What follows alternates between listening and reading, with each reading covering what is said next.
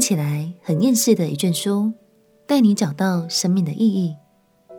朋友平安，让我们陪你读圣经，一天一章，生命发光。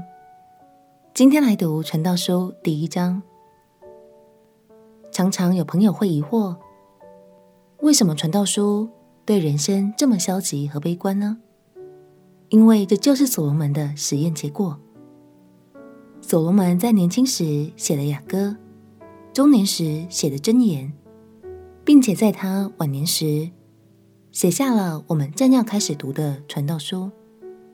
他以一位传道者的角色，诉说着一生追寻、感触与看见。读到最后，我们就会明白，唯有敬畏上帝，并且以上帝的眼光来看待人生。才能领悟生命的意义。让我们起来读《传道书》第一章。《传道书》第一章，在耶路撒冷作王，大卫的儿子，传道者的言语。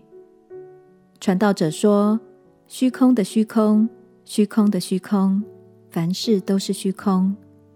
人一切的劳碌。”就是他在日光之下的劳碌，有什么益处呢？一代过去，一代又来，地却永远长存。日头出来，日头落下，即归所出之地。风往南刮，又向北转，不住地旋转，而且返回，转行原道。江河都往海里流，海却不满。江河从何处流，仍归还何处？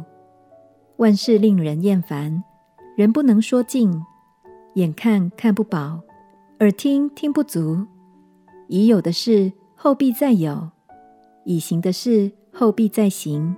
日光之下并无新事，岂有一件事人能指着说这是新的？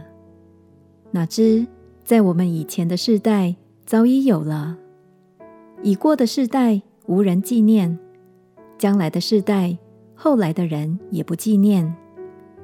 我传道者在耶路撒冷做过以色列的王，我专心用智慧寻求，查究天下所做的一切事，乃知神叫世人所精炼的是极重的劳苦。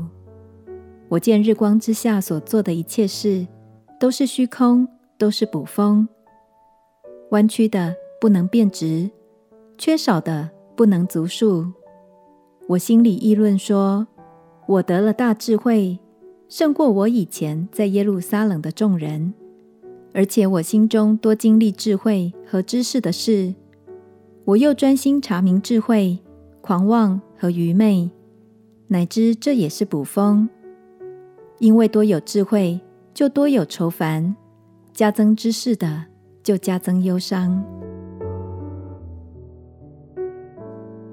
未来我们继续看下去，就会知道，所罗门之所以会说“我见日光之下所做的一切事都是虚空，都是捕风”，是因为他已经用行动证明了，如果生命中没有神，那么就算拥有全世界的学问、智慧、财富和名声，一切也都将毫无意义。